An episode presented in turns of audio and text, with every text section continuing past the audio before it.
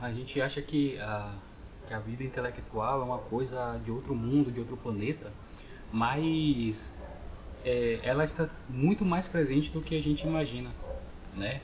Porque é, muita, muita gente apresenta a, essa questão da vida intelectual como um, algo muito, muito, muito, muito, sei lá, uma ideia mais abstrata da coisa. Mas a gente não vai falar sobre somente no abstrato, a gente não vai ficar somente na questão das ideias, né? Aqui é para a gente aprender a ter uma vida intelectual, porém uma vida intelectual calcada na realidade. Né? É, o professor Olavo de Carvalho ele fala o seguinte que a vida intelectual não é universal abstrato, mas uma ocupação de homens reais e concretos e tem de desenrolar-se num tempo e num lugar determinados, sob as condições particulares da forma de existir nesse lugar e nesse tempo. Então, a vida intelectual ela não é somente uma vida de estudo, uma vida de abstrações, uma vida só de olhar, de buscar o conhecimento, isso, isso, isso. Não. A vida intelectual ela deve ser calcada na realidade. Então, tudo que você faz na sua vida faz parte da sua vida intelectual. Por causa da sua rotina, no seu trabalho, a, na sua faculdade, na sua escola, no seu, seu emprego, você arrumando impressora, faz parte da vida intelectual, seus pais, vocês que têm filhos aí, faz, eles também fazem parte da vida intelectual de vocês, o cuidado do filho, o cuidado da esposa, o cuidado da, do marido, o cuidado da noiva, o cuidado da namorada. Então, isso tudo faz parte da vida intelectual, né?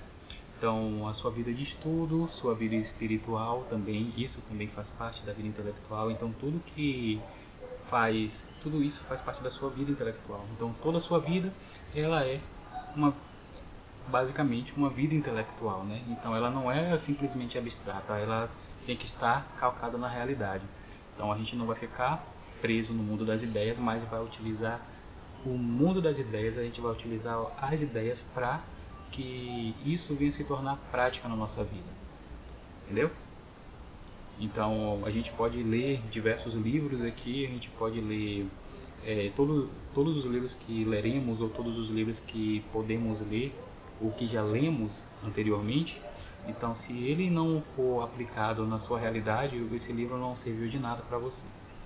Somente um conhecimento, alguma coisa assim, e aí mas você não aplicou na sua vida. Então não adianta você ter um, um livro que seja seja ficção ou não ficção, mas esse livro ele tem que ser aplicado na sua vida, qualquer área da sua vida, mas que ele esteja dentro, ele esteja inserido na sua realidade, tá? Então, mas antes de, de a gente dar início nossa nosso programa de estudo em si, eu tenho algumas coisas para poder falar, na verdade alguns, alguns conselhos para que a gente possa aproveitar mais também o nosso desempenho na vida intelectual. Eu vou falar um monte de vida intelectual aqui, né? Vou usar muito esse termo, mas espero que ele não fique é, cansativo. Mas são cinco, na verdade, cinco ou seis coisas que a gente vai nos desafiar, na verdade. Tá? Então, a primeira coisa é a contemplação.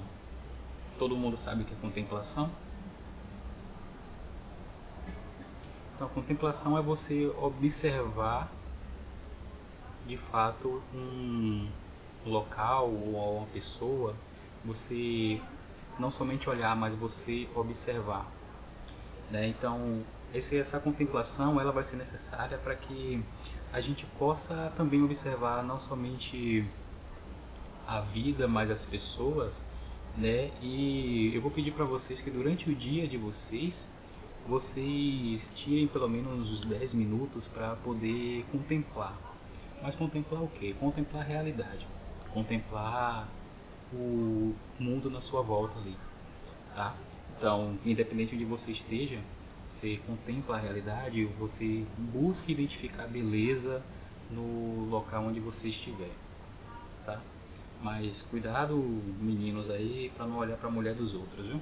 Senão, aí você ficar contemplando, contemplando a mulher dos outros, você vai dar problema.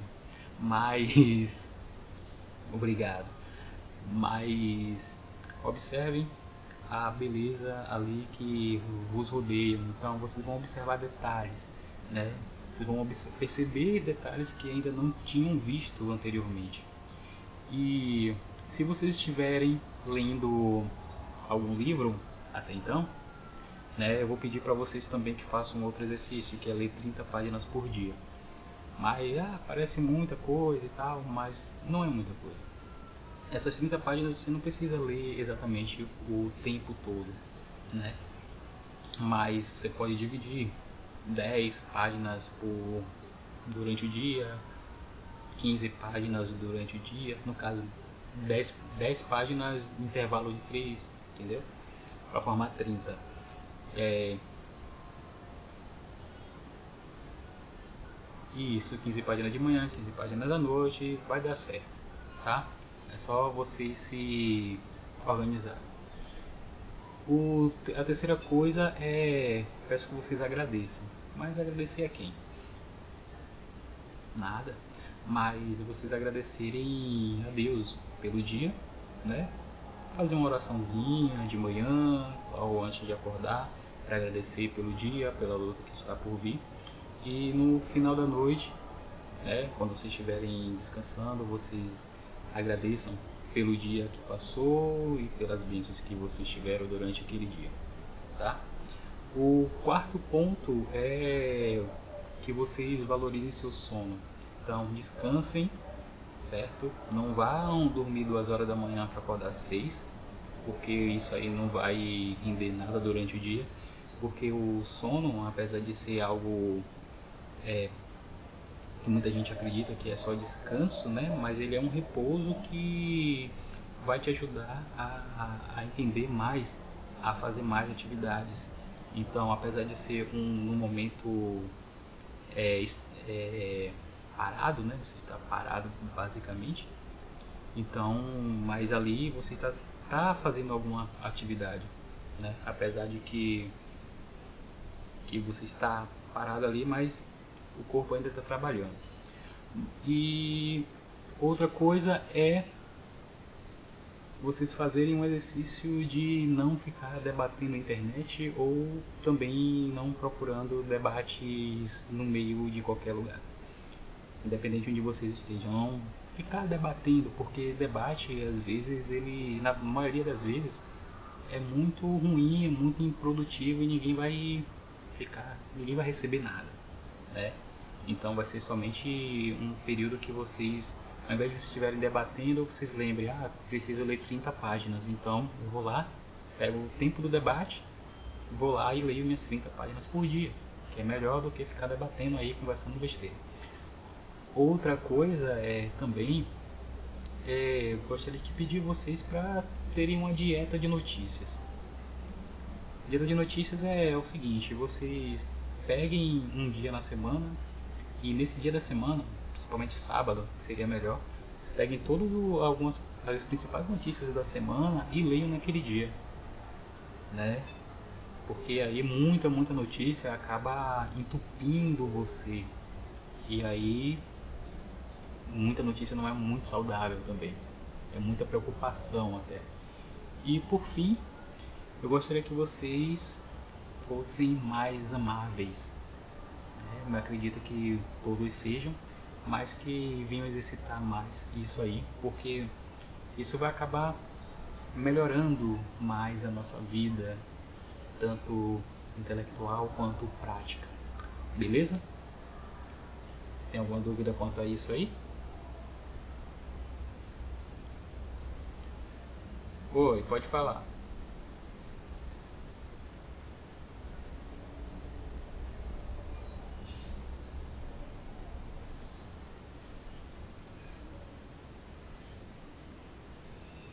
Não, não tem ordem não. Porque assim, a, a, além disso, o, até antes de contemplar, né, você tem que acordar, né, agradecer. Então, então não tem, não tem ordem de mas contempla, tá? Então, a nossa primeira aula a gente vai vai ser baseada no. A gente vai trabalhar primeiro com os conselhos de direção para o espírito, do Alphonse Gratry. Ele foi um escritor francês.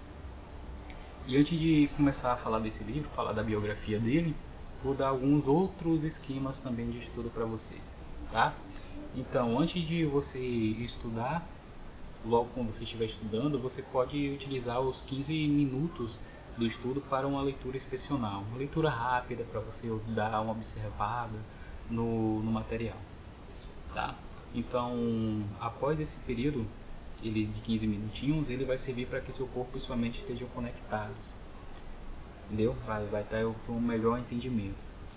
E também você pode utilizar na sua, no seu, na sua rotina de estudo 30 minutos, né?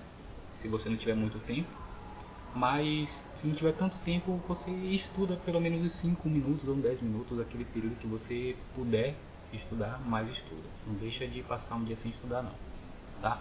Então, o estudo que você fez no dia anterior, você faz, revisa no dia posterior. É porque no estudo, ou aquilo que você consumiu no, no, no, dia passado, no dia anterior, ele tende a ficar pelo menos 12 ou 24 horas ali na sua mente que fica mais fácil de lembrar.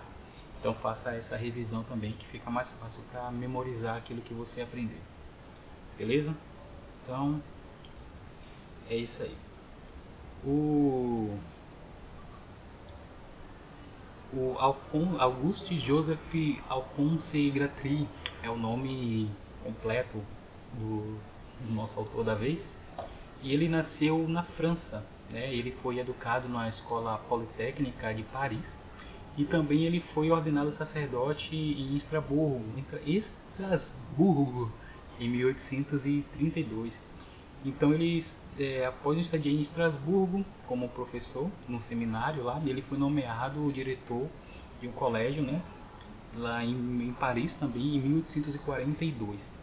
E já em 1847 ele foi capelão da École Normale, que é a escola normal, né, escola normal superior, em aportuguesado aqui. E ele foi premiado com a Ordem da Legião de Honras em 1845. Então, em 1852, o Gratry, ele e um padre, é, Pierre, Pierre ou é Pierre Petetot, né, eu não sei falar francês, eles reviveram a congregação do Oratório de Peruso. E ele foi um acadêmico brilhante, ele foi um, um ótimo professor, e ele teve doutorados em ciências humanas e também em teologia e ele também imaginou várias comunidades que poderiam ser escolas de exploração teológica, né? E ele acabou trabalhando com foco no científico da sociedade moderna. O Gatry ele se tornou vigário geral do bispo de Orleans em 1861 e também ele foi professor de teologia moral na escola de Sorbonne em 1863, tá? E aí um membro da academia francesa acabou falecendo e ele acabou também tomando, ocupando o lugar que não sei se vocês conhecem, eu não sei se vocês lembram, esse lugar ele foi ocupado por, por Voltaire. Voltaire é um grande filósofo aí do que a gente conhece. Então, ele em 1800 e não passando algum tempo, na verdade, ele juntamente com com Felipe Petetó, né, o que foi o pastor da Saint Roque, né, uma igreja, ele reconstituiu o oratório francês, uma sociedade de padres que era dedicada principalmente também à educação. Então ele foi um dos principais oponentes da definição do dogma da infabilidade papal. Né? Ele era muito a favor do Papa. Né? Mas nesse assunto ele se submeteu a declarações do primeiro concílio do Vaticano. Mas isso aí é somente para a gente ter um, um contexto, sabe? Mas não nos interessa muito isso aqui não. Mas ele acabou ele desenvolvendo uma doença, né, um câncer de garganta e acabou ele falecendo na Suíça. Né, ele foi enterrado no cemitério em Paris. Mas aqui é só para a gente ter um contexto e a gente conhecer a, o autor da obra e para a gente ter uma noção do quanto é importante a gente conhecer a biografia de um autor, para até a gente entender aquilo que ele está falando, aquilo que ele está passando para a gente, tá? Então, a, antes da gente dar início mais uma vez à nossa aula propriamente dita, que na verdade a gente já está tendo aula, mas o, o Gratri ele nos coloca, ele dá, dá uns quatro questionamentos para a gente antes do, de começar o seu livro. Ele pergunta se nós somos corajosos e se nós aceitamos a solidão e o silêncio. Então vocês aceitam a solidão e o silêncio? Vocês conseguem aceitar isso?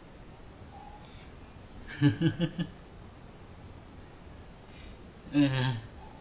Porque assim, gente, é, esse, essas questões elas são, elas são muito é, importantes para nós, porque são um, alguns conselhos que vão contra aquilo que a gente está vivendo no momento, porque a nossa vida é muito barulhenta, né? Então a gente precisa de coragem, de silêncio e de solidão. A coragem é para a gente aceitar essa vida de estudo, né? essa vida de, de dedicação. O silêncio e a solidão, a gente precisa de silêncio e de solidão para isso, né? para a gente ter uma noção, porque não adianta, não tem como a gente estudar num local barulhento. E a solidão é porque muitas vezes você vai estar só. Né? Então, é, eu como estudo filosofia, às vezes não tem ninguém para conversar, tipo, cara a cara. Ah, eu entender alguma coisa assim, ou aprendi alguma coisa referente a, algum assunto, determinado assunto, mas aí não tem. E aí você fica ali, né, remoendo e tal, e às vezes não tem ninguém para debater, debater entre as para conversar. E aí, né, você fica só.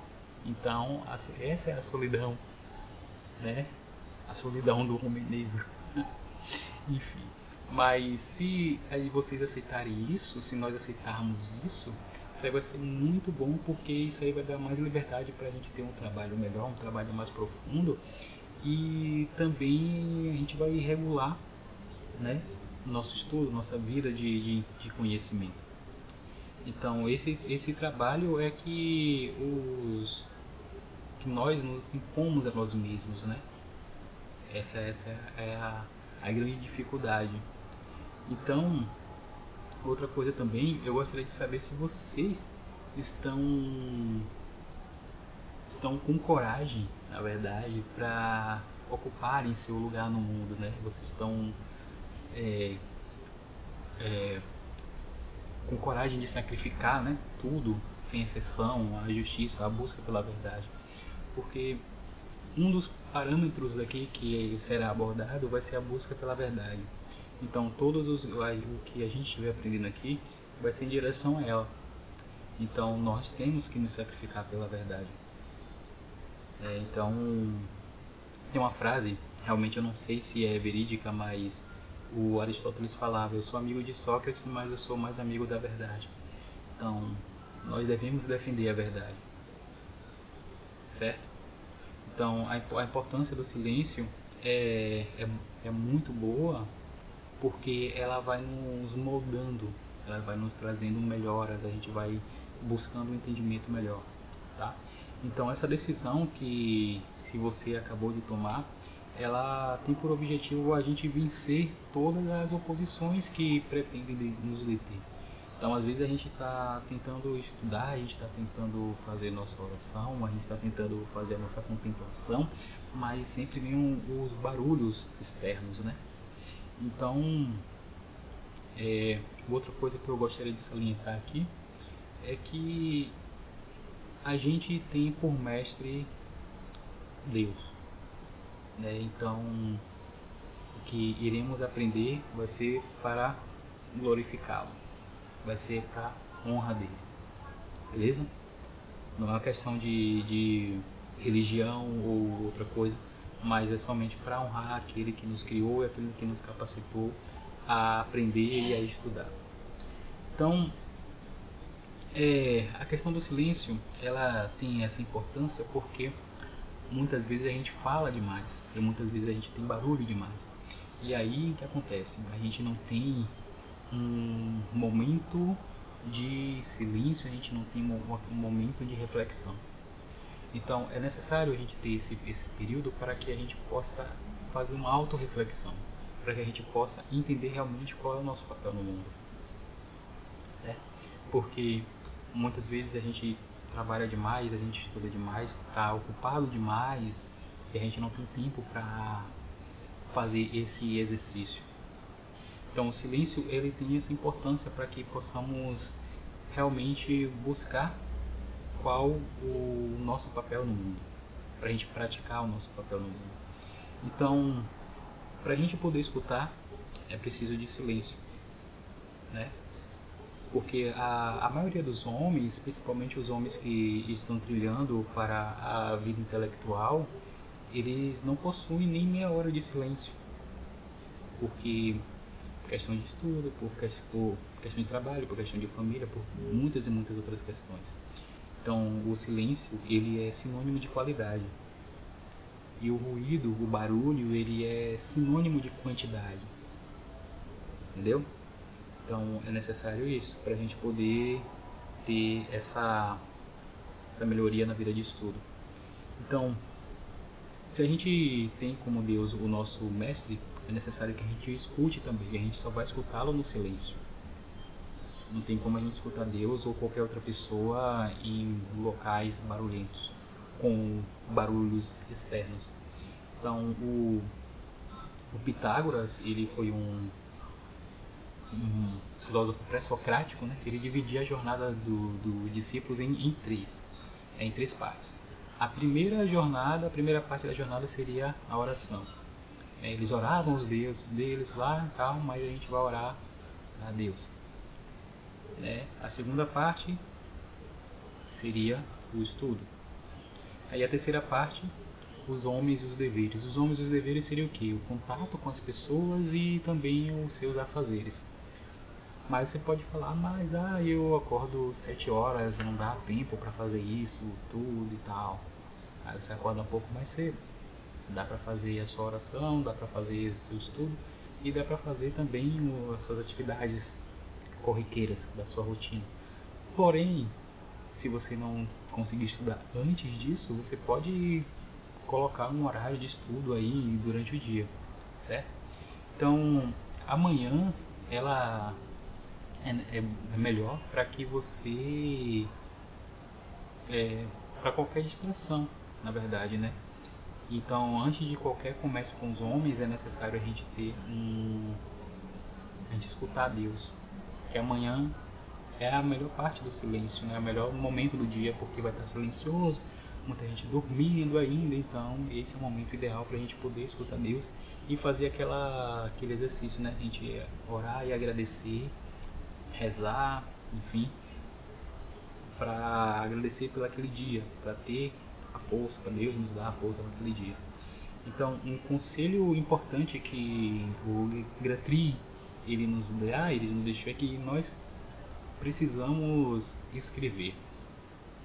Então, durante o, a vida, o momento de estudo que vocês tiverem, ou em qualquer momento que vocês estiverem ali, carreguem um bloquinho, uma caneta, para que vocês possam anotar qualquer insight que tiver, qualquer ideia que tiver, ou até qualquer dúvida que tiver aqui, de referente às nossas aulas. É, insight é alguma coisa, é algo mais bonitinho, né? Mas porque é o seguinte, gente, a importância da escrita é porque ela fica registrada, né? Então é, ele fala que somente as obras bem escritas subsistem ao tempo e deixam marcas na humanidade. Isso a gente pode se referir aos clássicos, aos livros clássicos, né? E, as, e ele fala que as outras obras não são matérias, então não serve para muita coisa. Então, se você pretende propagar a verdade, é necessário que você escreva. Beleza? Tá tudo bem até então? Se tem alguma dúvida, pode falar aí.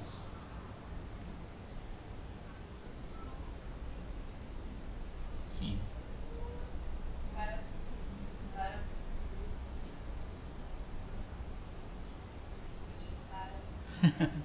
Então, é, Jennifer falou, né? Perguntou se pode escrever tudo que é somente o que é útil ou aquilo que vier à sua cabeça. É aí você que vai ver que vai que vai medir se vai ser útil ou não. Né? Não adianta você encher um caderno de coisas que você não que você vai descartar em algum momento. E como a gente nós somos seres pensantes, então vai ter muita coisa na nossa cabeça, então a gente vai ter que anotar tudo que a gente pensar.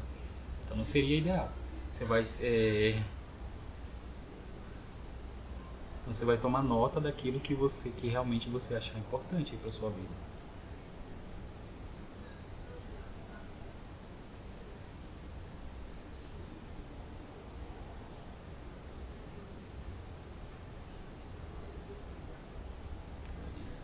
É exatamente isso. Você vai anotar aquilo que você achou interessante, que você achou importante.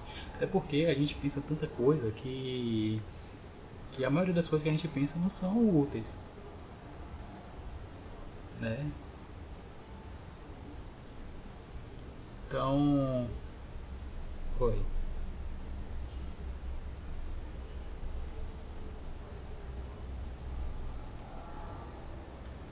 Oi.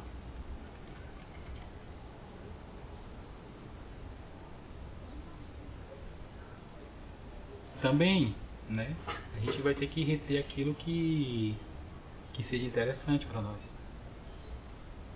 Continue.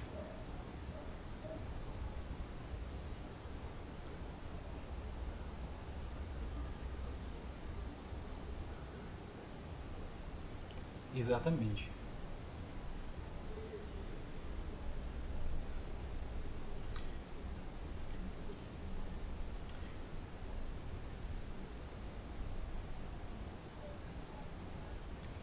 Is...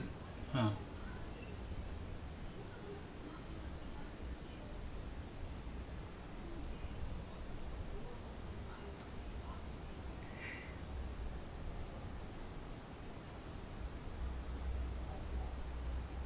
Entendi. Então, anote no caderno ou no, anotem no caderno ou usem o Telegram. O Telegram deu, deu problema, fica lá armazenado na nuvem, não tem problema nenhum depois. Vocês podem resgatar. É melhor ainda do que o WhatsApp.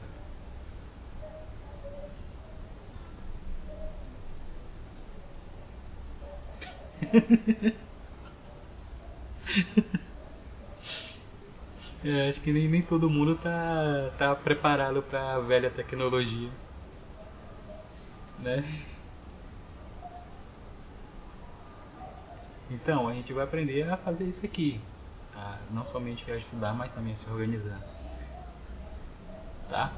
Então, assim, como um, um, um bom estudante, você deve aprender né, a evitar todo e qualquer pensamento sem alma.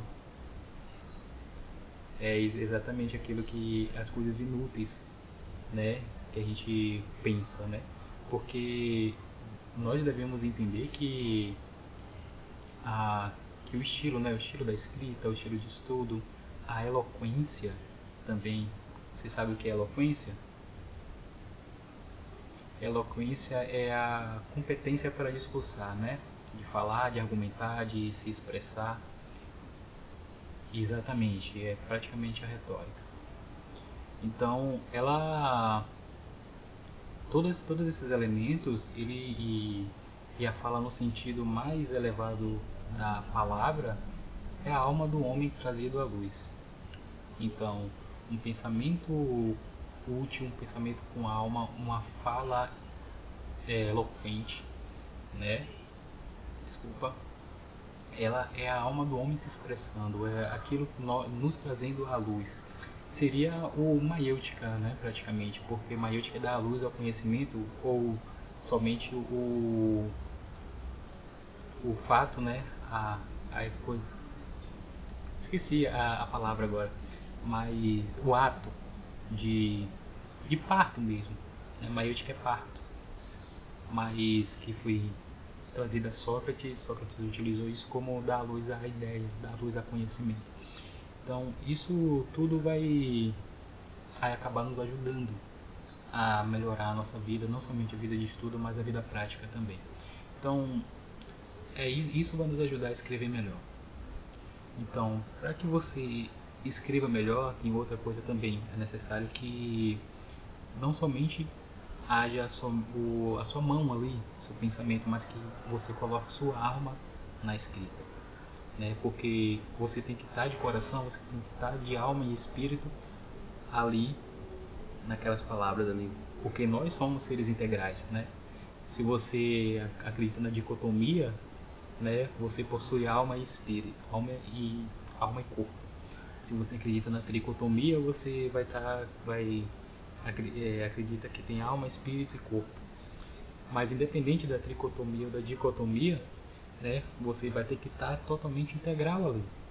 Você tem que estar por inteiro naquele momento, você tem que estar presente, né?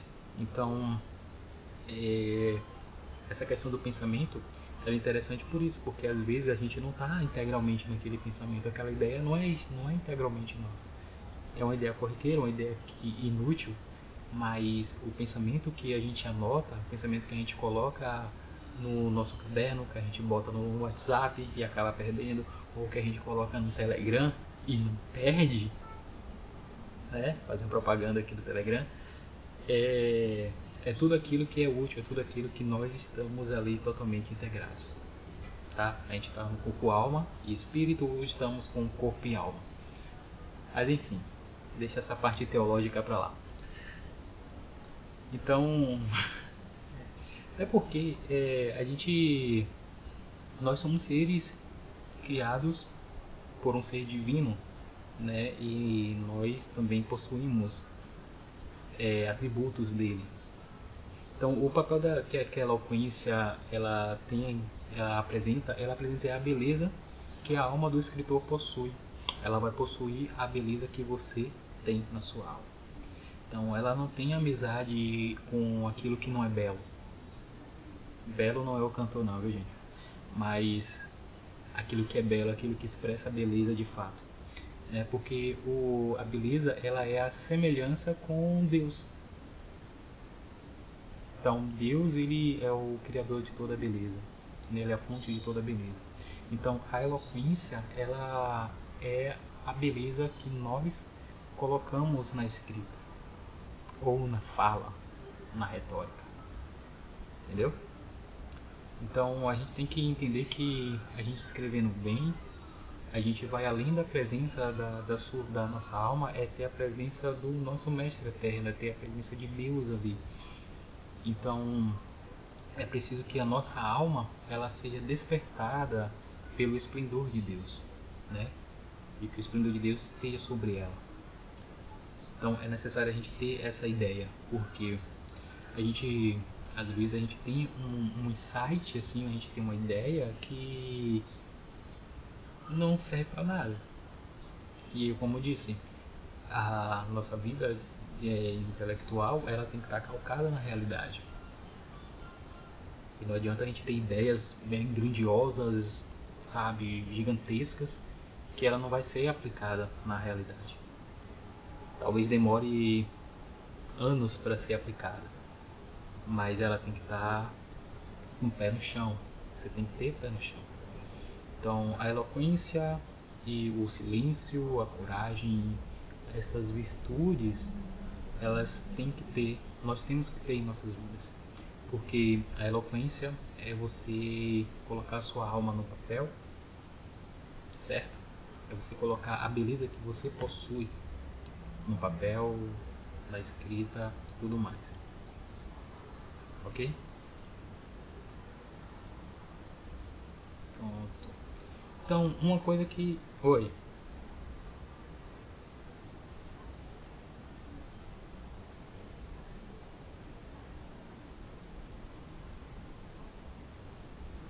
Sim.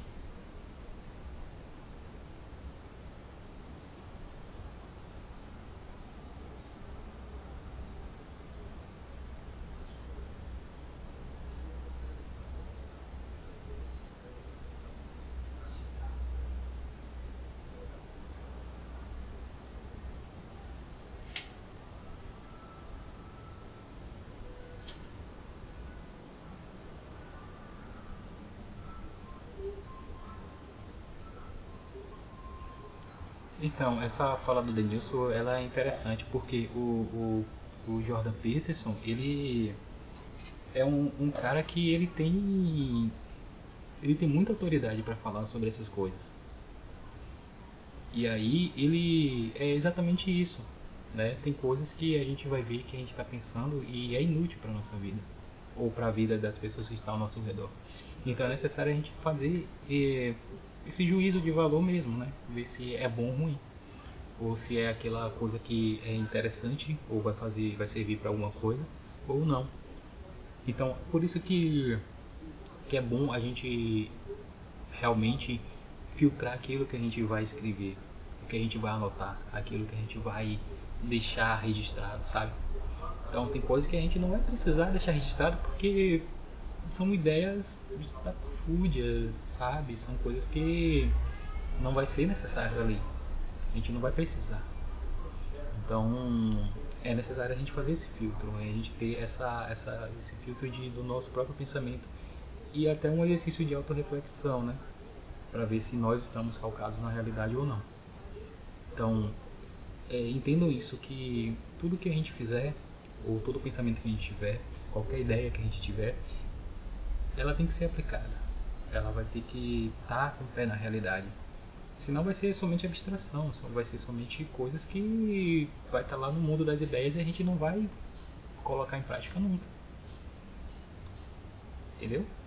Então, uma coisa que vocês estavam falando aí sobre a, a anotação, sobre a perda dos dados no WhatsApp, e eu posso até comparar a uma coisa que a gente tem, que é a nossa memória.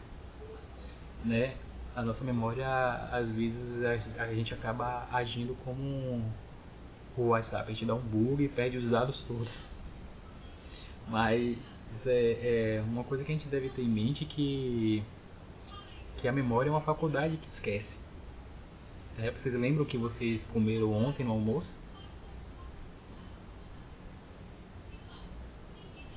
Exatamente. Pra gente, pra você chegar, lembra? Maravilha. Mas aí, ó, ótimo. Porque assim, Lembram que, que almoçaram antes de ontem? Rapaz, eu acho que vocês estão anotando aquilo que vocês comeram no caderno. Mas. Mas é isso, porque a, é, a gente tem que fazer, pra gente lembrar, a gente tem que fazer um exercício de ligar os fatos que aconteceram antes. Pra gente chegar ao momento aquele, aquele momento que a gente é, que a gente quer chegar, né? Então, ela a, a memória ela faz ela faz assim porque ela precisa estar é, repleta né com, com os fatos com os objetos que circundam aquela lembrança que vocês tiveram então assim ela não ela é não é fiel exatamente ela somente é fiel e completa na presença dos objetos daquilo que forma a lembrança que vocês tiveram então isso quer dizer que Quer dizer que nem sempre a gente vai lembrar dos fatos exatamente como eles aconteceram na sua totalidade. Entendeu? Às vezes a gente lembra de alguma coisa e insere uma outra, uma outra ideia e toma aquilo ali por verdade, por realmente aconteceu, mas de fato não aconteceu. É somente pra. Oi. Pronto.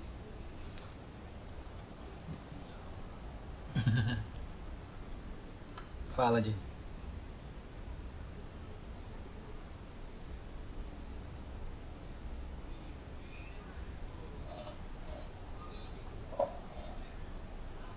Uhum.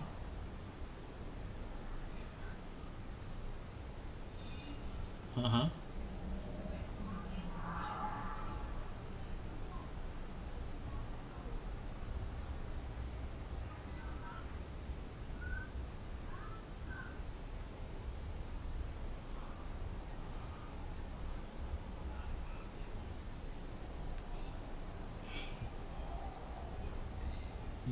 Exatamente. É isso. É. É muito difícil. Quem foi que falou aqui no. Quem foi que falou que não entendeu?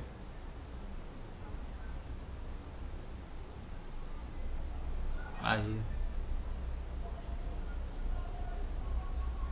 Manda lá no, no, no grupo lá depois.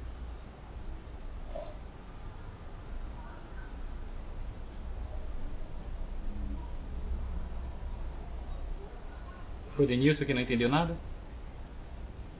Foi Isaías?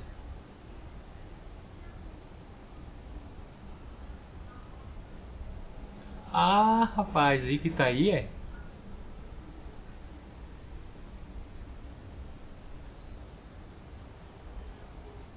E aí, que beleza?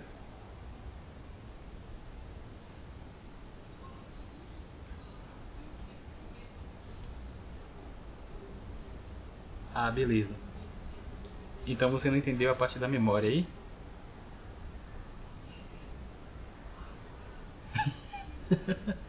Mas, é, a gente tem que. Depois eu, eu passo uma revisão pra você. Eu vou colocar lá no grupo lá alguns, alguns pontos importantes para que a gente entenda mais, tá? Mas então tô tô gravando tô gravando áudio também.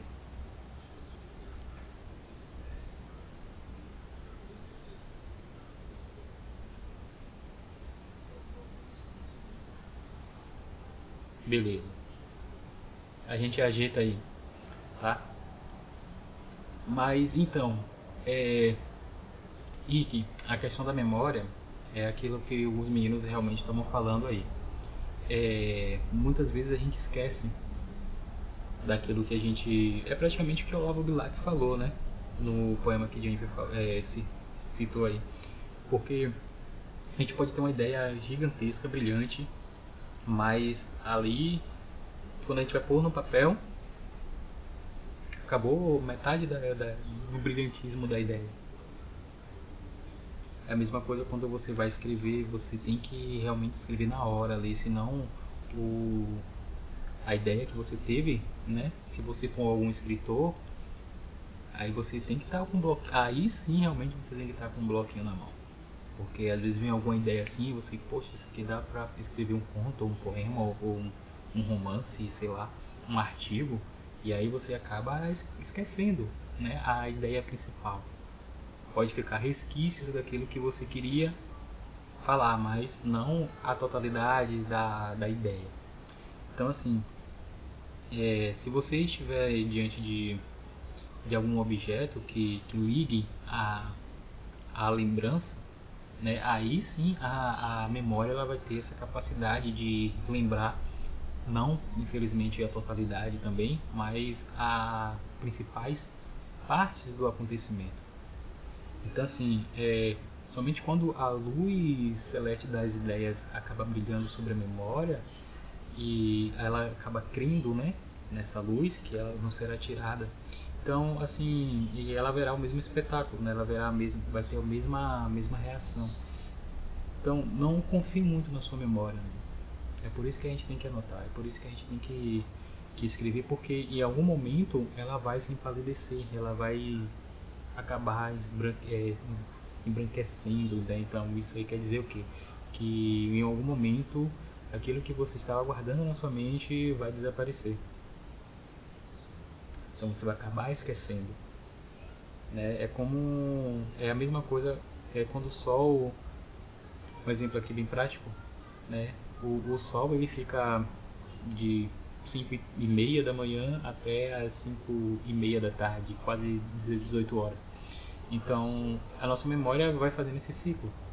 Né? Primeiro vai ter aquela pensamento brilhante ali tal, crescente, crescente, crescente, crescente, crescente, e depois a gente vai acabar esquecendo, esquecendo, esquecendo, esquecendo, e vai acabar não lembrando de nada.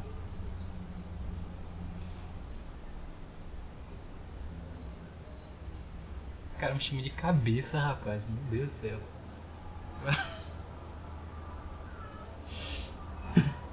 Fale.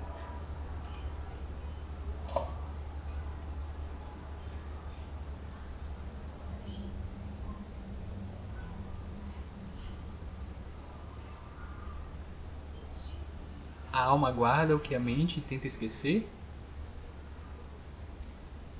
Rapaz, isso aí já vai ter uma ideia mais metafísica, porque o pensamento ele é uma faculdade da alma.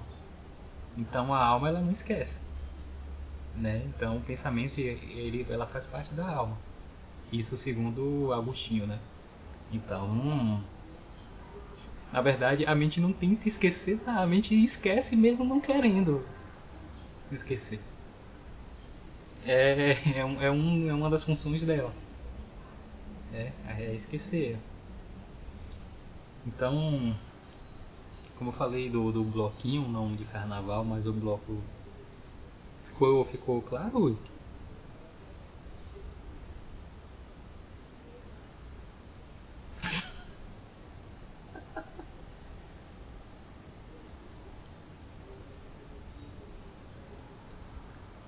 Rapaz, é praticamente. Porque se o pensamento, a memória, ela é uma faculdade da alma, então é,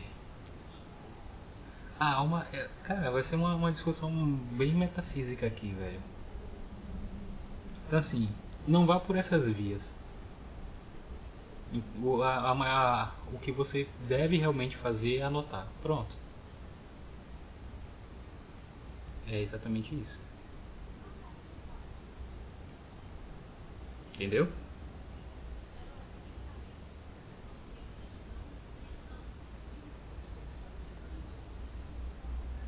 Uhum.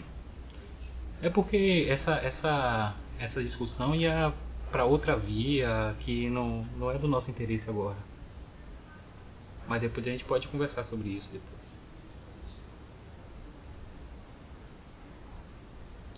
Ok.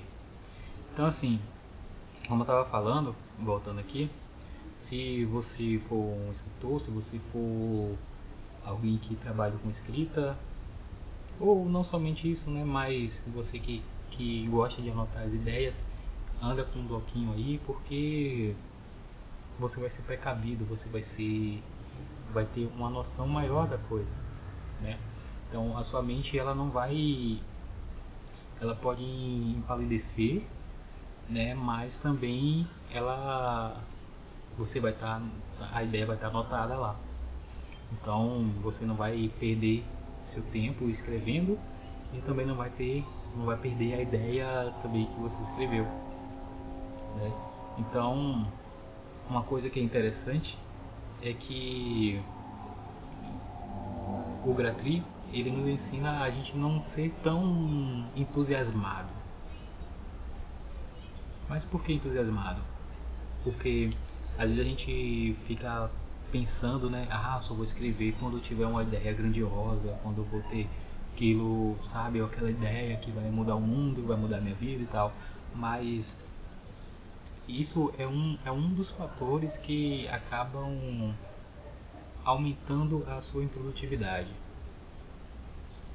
Porque assim, porque se você escrever com frequência, isso vai acabar, acabar aperfeiçoando a sua, a sua escrita. Entendeu? Então assim, não espere um momento de, um, de uma de uma inspiração grandiosa ou uma voz te falando assim, ah, escreve isso e tal, tal, tal. Não, o que você precisa fazer é pegar uma caneta e escrever treinar, porque se não, não tiver prática não vai haver aperfeiçoamento, tá? Então, se você não tiver aperfeiçoamento, você também não vai saber qual nível de, de, de qual nível, qual grau você vai estar de qualidade vai estar a sua escrita. Então, é pelo simples fato da, da, da espera desses desse suposto entusiasmo que muitos muitas pessoas, muitos de nós, né, acabam estagnados, né, acabam com sem produzir nada, sem, sem fazer nada e sem produzir uma frase sequer. Então ele, mas por que isso aí? Eles nunca pegam caneta, eles nunca escrevem, nunca fazem nada. Então não esperem uma inspiração chegar, não espere um, alguém falar com você, mas se escreva, né? A mínima ideia que for. Mas ah, você falou que tem que fazer algo útil, sim tem que ser algo útil. Mas o útil no seu mínimo grau que seja, escreva. Tá? Porque assim, uma, uma regra é, é fundamental. Oi.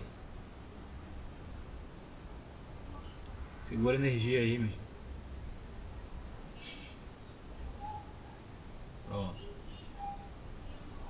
Então, uma, uma regra que é fundamental para que para quem escreve, né, e que fala bem é de você pensar em Deus e na verdade.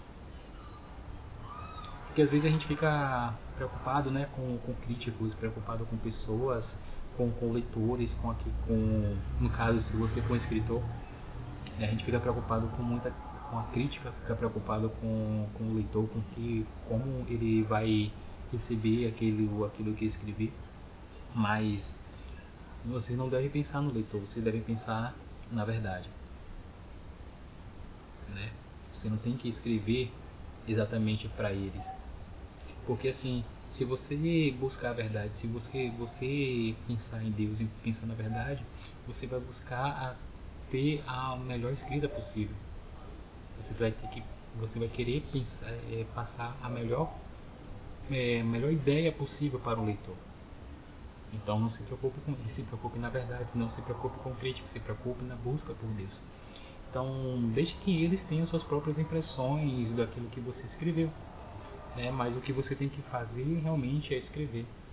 Então o que a gente tem que fazer é escrever. Então quando você tiver uma ideia, pegue a caneta e escreva. Tá? Então não aguarde muito tempo para escrever, porque se aquilo que a gente falou lá no início, né, tem que se preocupar com a, verdade, com a justiça e com a verdade, você vai ter que apresentar a verdade em sua severa nudez. A verdade realmente como ela é. Porque não há necessidade de a gente buscar estratégias, estratagemas para agradar ou para atrair leitores. A gente tem que escrever aquilo realmente que é verdade, o que é real. Então, uma dica que eu dou a vocês é o seguinte: tire toda a vestimenta, tire todo o ornamento, toda a aparência, todo o efeito né, que você possa colocar na sua escrita. Né? Você vai ter que você escreve só aquilo que estiver dentro da sua percepção. Mas o que é escrever dentro da minha percepção? É escrever aquilo que você perceber. Oi.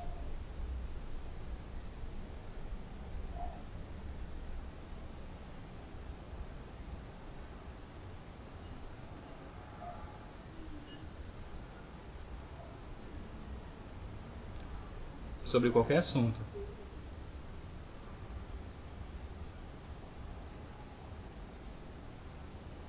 Mas aí, mas realmente você tem que ter coragem para isso. Porque assim, o que a gente, o que a gente tratou no, no início da aula, que você não estava presente, o que a gente tratou, fale.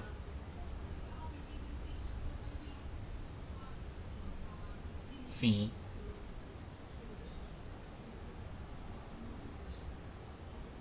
Não exatamente, porque eu confio em vocês. Não muito, né? Mas. Enfim. Mas é o seguinte, então, Rick, o que acontece? Você não estava aqui no início da aula. E a coragem foi um dos elementos necessários para que a gente pudesse dar início a isso aqui. Então, é, agora, você tem que ser corajoso para apresentar a verdade. Você tem que ter, ter coragem. Você não, não precisa é, é, se preocupar com muita coisa, com a aparência daquilo que você escreve. Pode ser coisas bíblicas ou não, sabe? Mas o importante é você apresentar aquilo que é real. E o que é real é revestido de verdade. Então não há verdade sem realidade. Então é isso. Você tem que não se preocupar, como eu falei, né? Você não se preocupar com os leitores, não se preocupar com os críticos. Você tem que apresentar a verdade é, nua e crua, certo? E também não se não ter tanta precaução para mostrar aquilo que, que de fato é real. Então assim, você vai ter que escrever uma coisa que eu vou repetir aqui, que é muito importante, que a gente tem que escrever dentro daquilo que nós percebemos, dentro da nossa percepção. Mas é porque dentro da nossa percepção é porque realmente a gente não pode escrever aquilo que nos foge, que não está dentro do, do daquilo que nós entendemos sabe? Porque é, é, é, muito fácil eu chegar e falar de assuntos que eu não domino. No caso, se eu, eu vou falar de, de, um, de uma questão política, coisa que tenho me, tenho, tenho me abstendo há muito tempo, né? Então eu vou falar, ah, aconteceu isso, isso isso, vejo uma notícia, aconteceu isso, isso, isso, isso. Aí eu vou começar a escrever, ah, e, e é, isso está acontecendo devido a isso, isso, isso, isso. Mas eu não tenho um nível de percepção grande para poder falar sobre isso. Então aquilo que eu vou passar não tem verdade. Tem ideias, tem abstrações, não, mas não tem, pode ter tudo, mas verdade em, em si ela não, não possui. Entendeu? Então é, é isso que eu estou falando. Essa questão dessa percepção. Você tem que. Aquilo que você não entende, você não deve escrever. Aquilo que você não, não, não sabe, você não deve falar. Aquilo que você não tem noção, cara, deixa passar. Entendeu? Ou em algum momento você procura saber, procura estudar para aquilo. Oi.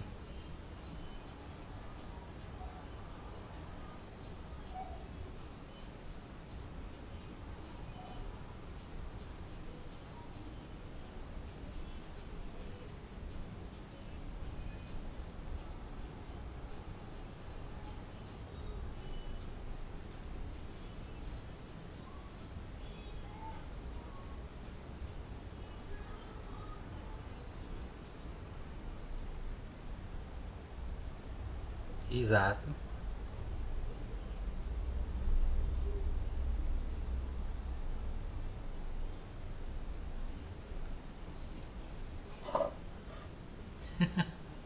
Sim, é exatamente isso. É... Isso porque assim, é... se eu não tenho ah, esse conhecimento, eu vou ter que eu vou buscar a ter. Né? Então a leitura é de suma importância para isso. Porque é aquilo que, que a gente tem que buscar fontes, né? Então eu não estou falando isso aqui para vocês se eu não tivesse buscado entendimento. Se eu não tivesse buscado, se eu não tivesse lido sobre isso. Então a questão da leitura é importante. E outra coisa até é, sobre leitura, vocês têm que filtrar aquilo que, você, aquilo que vocês vão ler. E eu aconselho até para que vocês não leiam qualquer coisa. Eu aconselho que vocês leiam literatura, primeiramente, principalmente literatura grega, né? Porque não adianta a gente se encher de assuntos é, que são transitórios. Né? Digo assuntos transitórios porque coisas que vão mudando o tempo todo, mas que vocês fiquem é, na, na, leitura de uma literatura boa, de uma boa literatura, porque vocês, aquilo ali é eterno, gente. Aquilo ali é um conhecimento que vai perdurar para sempre. Então, até os fins dos tempos aí. Não é qualquer literatura também, é literatura boa. Então, isso aí vai acabar aumentando a percepção de vocês, vai acabar criando um, o imaginário de vocês, para que vocês entendam melhor aquilo que está à sua volta.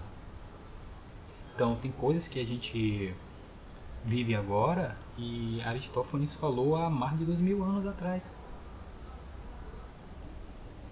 Se vocês pegarem, é, se vocês pegarem o livro A Revolução das Mulheres de Aristófanes, vocês vão ver o reflexo hoje aí. Oi? Ah. Né? Entendeu? Então, o, é, o que a gente vive hoje é basicamente um reflexo daquilo que já existiu, já, já aconteceu, já alguém já viveu no passado. Não que a, a história seja cíclica, né? Mas tem coisas que acontecem, de fato. Alguém ia falar alguma coisa aí?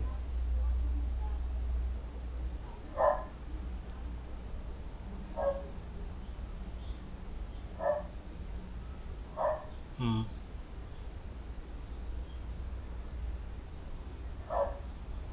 Reflete muito o quê? Ah, sim.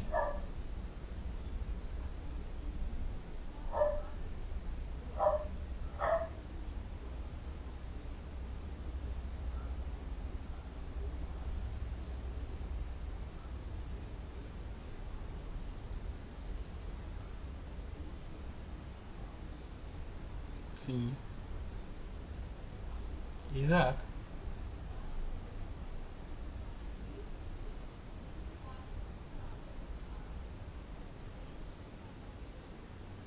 Sim.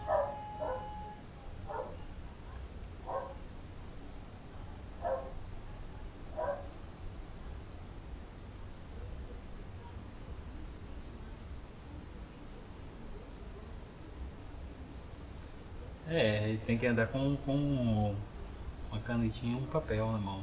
Agora, uma coisa interessante que você falou é que você. Não sei se vocês viram daí que teve uma história de terceira guerra mundial. Isso foi, lo- isso foi logo no início do ano. Então, assim, é esse tipo de coisa que acontece. É esse tipo de coisa que acontece, porque a galera tá muito presa né, a, a assuntos que não procuram saber realmente o que é, não procuram saber realmente o que aconteceu, e aí um solta alguma, alguma uma ideia, algum suposto fato, e aí todo mundo toma aquilo por verdade. Então, principalmente nas redes sociais. Então é isso, a galera vê um, um, um- boom, né? E aí acaba soltando, é, falando um monte de coisa, um monte de coisa, um monte de coisa. Então tem muita gente que fala que não está dentro da, é, fala de coisas que não está dentro da sua própria percepção.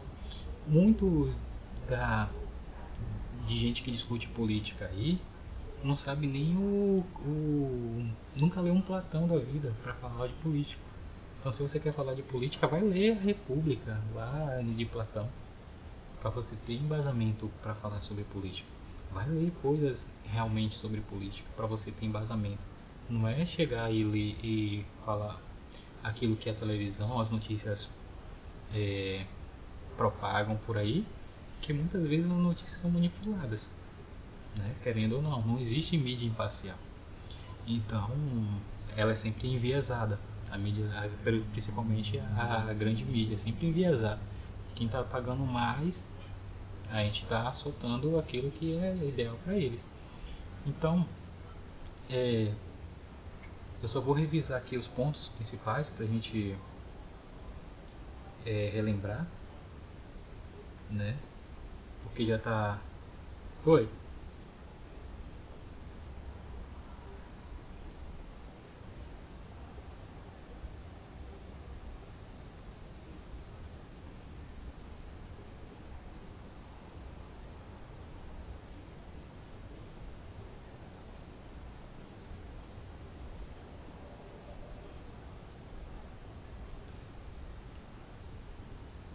É exa exatamente. É, é, é isso que a galera tem, usa termos que não sabe nem, nem, nem o, de onde surgiu, não sabe nem o que é realmente. E aí fica soltando a torta e a direita, aí fica chamando grego e troiano de, de uma coisa. Porque é fácil ganhar no grito, né? Você com a multidão, claro. É muito fácil ganhar no grito, porque se a gente fala, se você não concordar com uma ideia que o outro fala, é, o, o tom de voz elevado, né, vai chamar a atenção de outras pessoas e as outras pessoas vão estar, tipo, olhando para você com um, um juízo que a outra pessoa colocou sobre você. No caso, se uma pessoa te chamar de fascista e as outras pessoas nem estiver por perto, nem estiver entendendo o contexto da conversa, muita gente ali vai achar que você é fascista. Porque alguém está te chamando de fascista.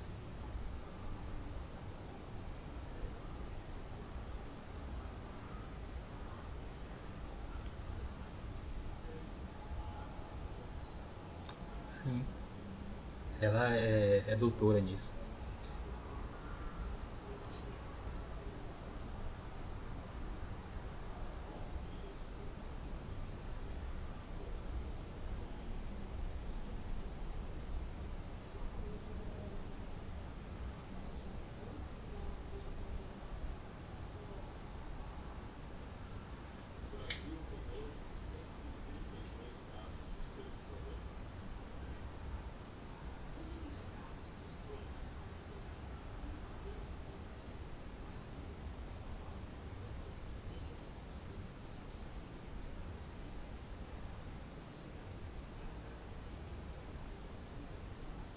Sim, sim.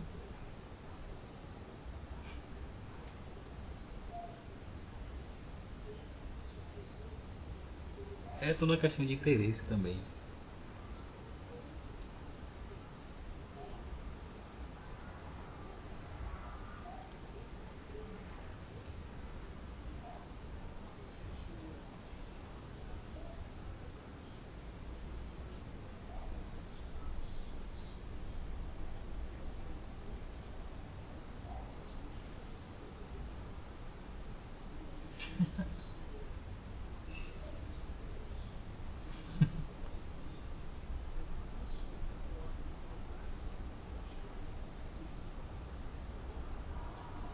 Misericórdia.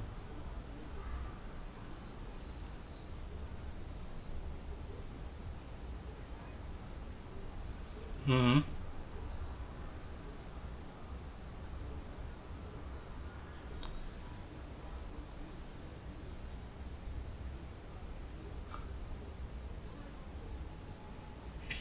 É, né? Muito. Muito, muito socialista não quer passar fome, não. Mas. Então, gente, só pra. Pra gente acabar aqui, né? Vou fazer revisão, né? De alguns pontos importantes. Então, o que a gente aprendeu aqui foi a gente ter coragem, a gente ter. É, entender o, a necessidade da, da solidão e do silêncio, é a importância do silêncio. A gente também falou sobre a questão da eloquência, né, da, da boa fala, da boa escrita. E também a gente entendeu que a eloquência é a nossa alma exteriorizada. Né? Então, outro pontos importantes que a gente falou aqui foi, que a gente argumentou, foi a necessidade de escrever. Não esperar o entusiasmo chegar, mas escrever aquilo que vier na sua mente ou e, e praticar a escrita. Então, se vocês não têm costume ainda, coloque, comece a, a, usar um bloquinho aí, uma caneta na bolsa, no, na, na carteira, na mochila de vocês. Então, comece a andar com isso aí. Ou anotem no celular também, não tem importância. Só não anotem no, no WhatsApp, anotem no Telegram, porque é melhor, pelo menos para esse tipo de coisa, né? E não se iludem com a sua memória, porque ela de fato ela esquece, tá? Então, já estamos encerrando aqui. Oi. Diga.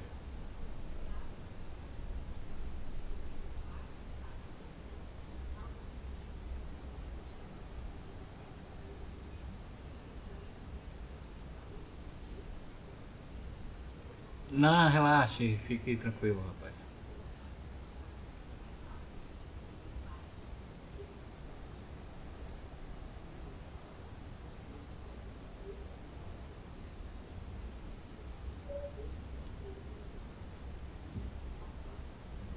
Rapaz, a, a, a, a, terceira guerra mundial vai acontecer e não vai ser televisionada não. Ninguém, no, ninguém, na, ninguém na rede social vai, vai falar que aconteceu a terceira guerra, só vai acontecer e pronto. Né?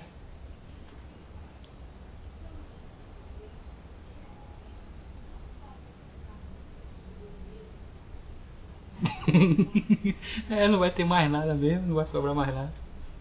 A gente vai, vai voltar para os tempos da, da caverna. De quem é?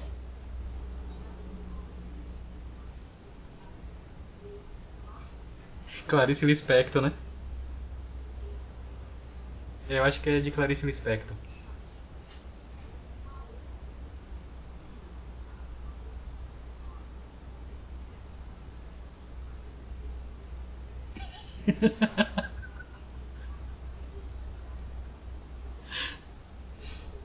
Ai, ai. Mas se tá na internet é verdade, gente. Quem disse isso foi Aristóteles. Então. Ah, eu não sei. É, deve, deve ter sido Machado de Assis que falou isso. Então, gente, é isso aí. Eu acho que deu pra gente aprender uma coisa. Semana que vem a gente dá continuidade, beleza? Oi. Rapaz, se a câmera estiver salvada aqui, vai ficar.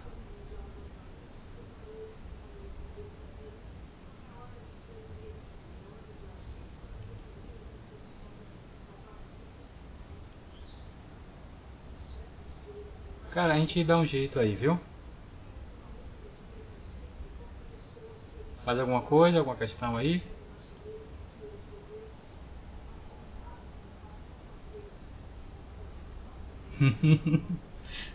então, gente, valeu. A gente conversa. Qualquer dúvida que vocês tiverem posteriormente, coloca lá no grupo e a gente vai discutindo, tá? E... Oi. Oi. Fala, Isaías.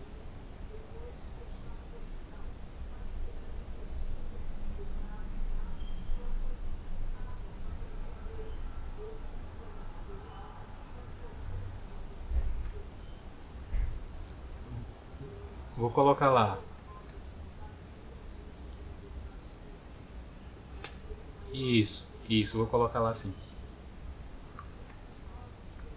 Isso.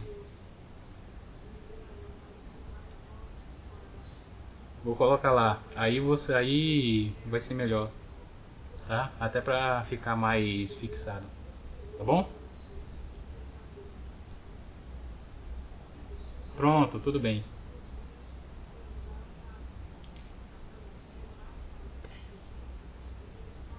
Ok, gente. Obrigado. Valeu, gente. Até mais. A gente conversa lá no grupo e semana que vem, nesse mesmo horário, não nesse, no que já passou, a gente conversa mais. Tchau, tchau. Tchau. Beijo.